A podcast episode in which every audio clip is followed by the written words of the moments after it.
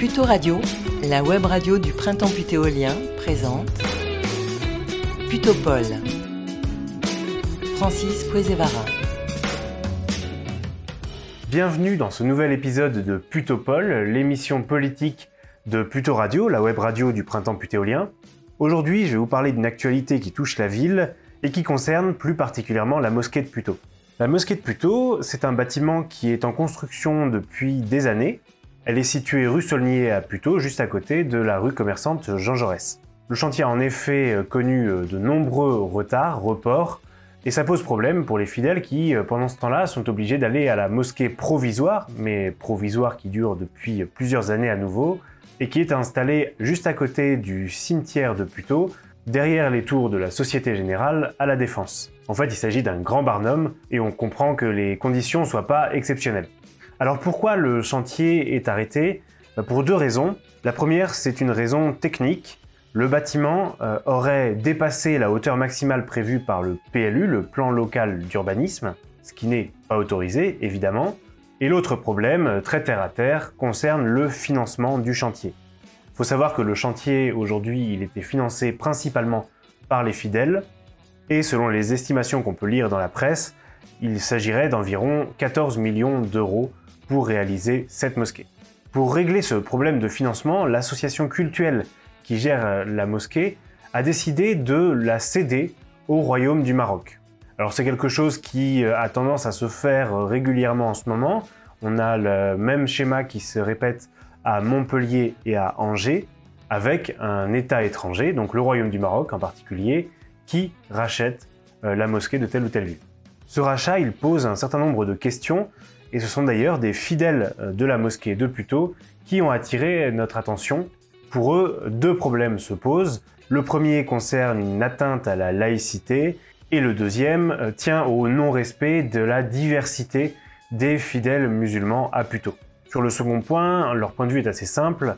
Euh, les musulmans à Puteaux sont d'origine très diverse et accorder une mainmise sur la mosquée de l'État du Maroc risque de diviser euh, à l'intérieur de, la communauté.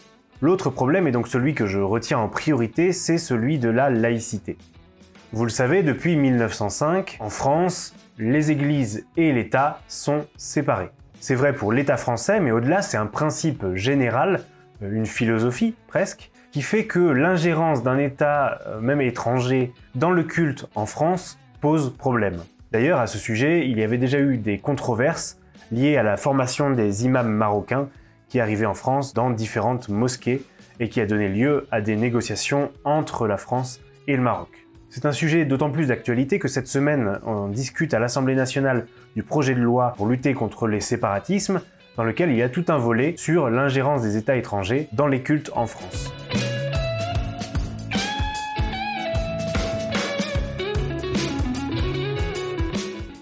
Donc lors du dernier conseil municipal, j'ai posé la question à Joël Secaldi-Reno. J'ai proposé que le conseil municipal et la municipalité de Puteaux se positionnent sur le sujet, aillent à la recherche de plus d'informations et si la volonté de cession était confirmée, s'opposent, dans la mesure de ses possibilités, à ce rachat. La réaction de Joël Secaldi-Reno a été euh, assez classique et attendue finalement. Elle a refusé de se positionner, ne voulant pas froisser les potentiels électeurs euh, qui seraient favorables à ce rachat. C'est un calcul électoraliste qui, je trouve, n'est pas à la hauteur du sujet. Le plus étonnant, c'est que euh, même les conseillers municipaux d'opposition en particulier euh, En Marche, ont refusé de prendre position sur le sujet, préférant s'abstenir, alors qu'en parallèle, c'est bien leur majorité, leurs camarades du gouvernement, qui sont en train de proposer des choses qui vont beaucoup plus loin dans la loi contre le séparatisme. Et d'ailleurs, il y a quelques jours, le ministre de l'Intérieur, Gérald Darmanin, a lui-même pris position contre le rachat de la mosquée de Puteaux. En fait, le sujet il est assez facile à comprendre. Dès qu'on parle aujourd'hui d'islam en politique, les élus sont comme tétanisés, en ayant peur d'être accusés soit d'être islamophobes, soit à l'inverse euh, d'avoir des accointances avec l'islamisme radical. C'est de ces caricatures que souffrent les musulmans aujourd'hui, et en l'occurrence je pense que le juste milieu était de dire que ce rachat par l'État du Maroc de la mosquée de Puteaux était problématique autant pour la République que pour les musulmans eux-mêmes, ce qui est confirmé d'ailleurs par le fait que ce sont des fidèles, donc concernés en premier lieu, qui ont attiré notre attention sur le sujet. Au passage, c'est un sujet qui normalement dépasse même le clivage gauche-droite, puisque les villes d'Angers et de Montpellier dont je parlais tout à l'heure, et qui ont pris des mesures contre le rachat de leurs mosquées, sont dirigées l'une par un maire socialiste, l'autre par un maire les républicains.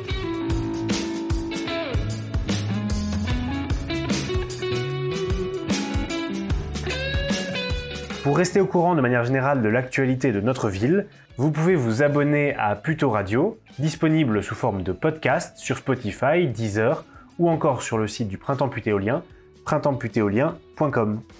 À bientôt!